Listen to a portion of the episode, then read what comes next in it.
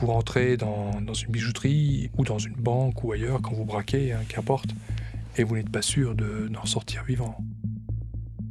Vous jouez avec ce que vous avez de plus cher. Parce que vous jouez, en fait, vous jouez avec votre vie.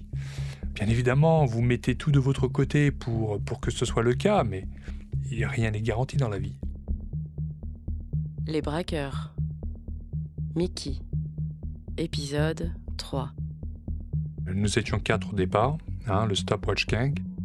Sur un an et demi, on a, peut-être fait quatre, quatre braquages de banques aux États-Unis. Et arrive un, moment où deux de mes complices se font, se font arrêter euh, à la suite d'un braquage. Johnny et moi arrivons à nous enfuir. On se retrouve à deux. On n'a pas continué de la même façon. On ne faisait plus les banques, on s'est euh, focalisé sur les distributeurs automatiques. Vous avez des distributeurs où une, cassette peut contenir plus de 200 000 euros. Donc voilà, nous, on les braquait.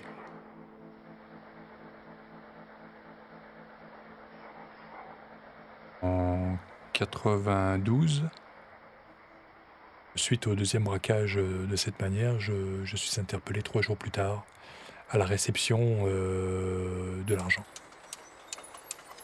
Le braquage avait été commis en Alaska. De l'Alaska, il est difficile euh, d'y sortir. La route, il n'y en a qu'une seule. Un aéroport, il n'y en a qu'un seul. Et le port, c'est un port industriel, donc euh, très facilement surveillé. Donc on a envoyé l'argent par la poste. Alors on met, on met le butin dans un carton, très large d'ailleurs, un gros carton.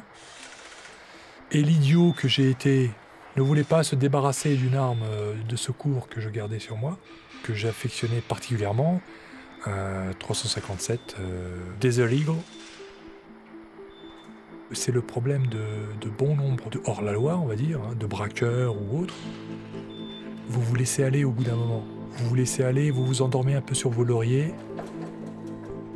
Vous ne suivez plus tout à la lettre.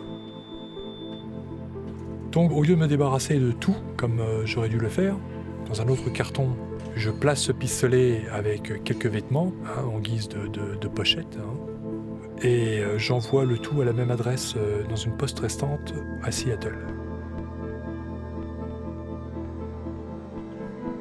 Et trois jours plus tard, je vais récupérer ces cartons et je remarque que le petit colis a été rescotché. Et je réceptionne les colis et en sortant, euh, le monde me tombe sur la tête. Le FBI est là, m'interpelle. Quand le facteur chargeait les colis dans son camion, le petit colis lui est tombé des mains et apparemment le colis s'est ouvert, entrouvert. Et il a aperçu la crosse de l'arme. Il a averti les inspecteurs postaux et il m'interpelle pour un truc tout con, pour le transport d'armes euh, par voie postale. C'est illégal aux États-Unis, je ne savais pas. C'est une amende, hein, c'est pas, c'est rien de sérieux, du moment que l'arme est légale. L'arme était légale. Et là donc je me retrouve en prison pour un truc bidon, un truc qui va me permettre de sortir euh, rapidement avec une caution. Mais euh, le procureur euh, se lève au moment où le juge est prêt à définir le montant de la caution. Votre honneur, en Alaska, il y a eu euh, des faits commis euh, il y a quelques jours euh, derniers. On aimerait quand même savoir ce qu'il y a dans l'autre carton. Le lendemain, ils ouvrent le carton et découvrent plus de 660 000 dollars en l'espèce. Certains même encore avec les, bandes de, de la provenance de la banque.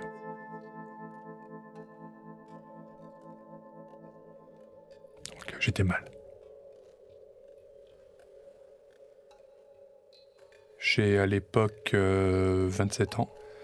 Les charges étaient, lourdes. Vol à armée euh, en bande organisée, ça, même pour un primaire, hein, ça va toujours chercher euh, assez haut.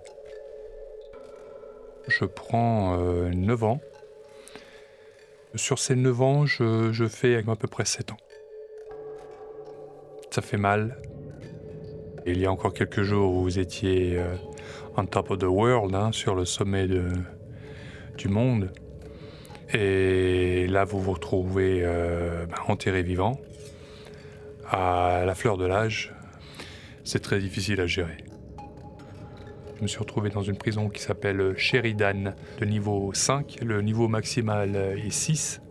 Plus de la moitié euh, avait des peines euh, à perpétuité. Et moi, avec ma petite peine, euh, en fait, les, quelques personnes que je côtoyais m'appelaient courant d'air, parce que je ne faisais que de passer pour eux. Pour moi, ces sept années ont été sept années de vie en suspens.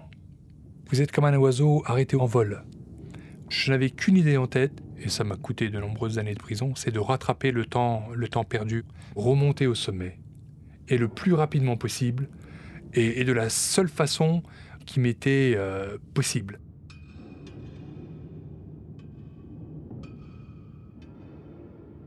À la fin de, ma peine, je suis euh, expulsé des États-Unis.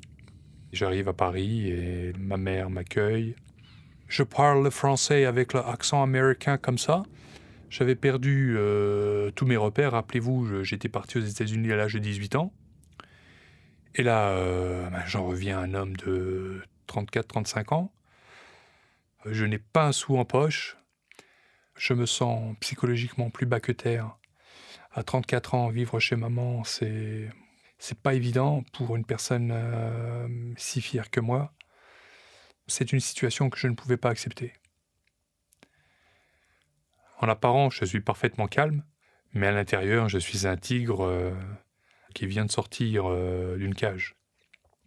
Vous êtes libre, oui, physiquement, il n'y a plus de barreaux, plus de portes blindées devant vous. Mais la liberté, euh, qu'est-ce que c'est vraiment? Et, qu'est-ce qu'on en fait de cette liberté?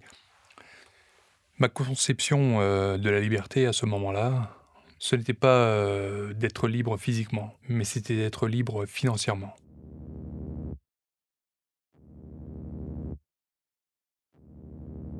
Avant mon incarcération, j'ai vécu une vie très aisée, je ne demandais jamais combien ça coûtait, je, m'offrais tout et tout ce que je voulais. Les voyages, les vêtements, les, automobiles, les motos, tout, les bijoux, tout. Je, sors, je n'ai aucun projet vraiment euh, de vie. Si vous voulez recommencer tout à zéro, qu'est-ce qui se présentait à moi? Oui, maintenant, je, comprends. Je comprends et je, réalise que quel gâchis avec, mes, possibilités. Je parle plusieurs langues, etc. J'ai été entraîneur de fitness. J'aurais pu faire autre chose, oui. Mais sur le moment, vous ne voyez pas ça. Ces options n'existent pas. Ça me paraissait tellement loin, infranchissable. Donc euh, voilà, j'étais plus ou moins convaincu, j'allais euh, d'une manière ou d'une autre recommencer à faire quelque chose de pas très honnête. Rapidement après ma sortie de prison, un ami de longue date euh, de Serbie est entré en contact avec moi. Lui et d'autres avaient déjà fait quelques coups, avaient quelques coups à leur, euh, ceinture, braquage de bijouterie. Il me parle de mon frère, il me propose de m'associer à, lui. Chose que je fais très rapidement. Passer de la banque à la bijouterie, pour moi, c'était simplement qu'un moyen de, faire de, l'argent euh, rapidement. Ça me paraissait tout à fait euh, faisable et tout à fait euh, lucratif financièrement. Les banques en France ne sont pas aussi intéressantes, ou en Europe je veux dire, ne, sont pas aussi intéressantes que les, que les banques américaines. Malgré le fait d'en avoir fait deux en Suisse, j'ai fait quand même deux banques. Une rapidement après mon retour des États-Unis, et ça m'avait, assez, assez impressionné parce que je n'avais même pas euh, pris la peine d'aller dans le coffre. J'avais fait le guichet, euh, je me rappelle le guichet de devises euh, étrangères. Et je m'étais retrouvé avec 100 000 euros à peu près. Ça renfloue les poches. Et puis c'était la phase, ce qu'on appelle tout communément le défauchage. Vous faites ça pour vous défaucher. À suivre. Et puis on passe aux choses sérieuses sur arteradio.com.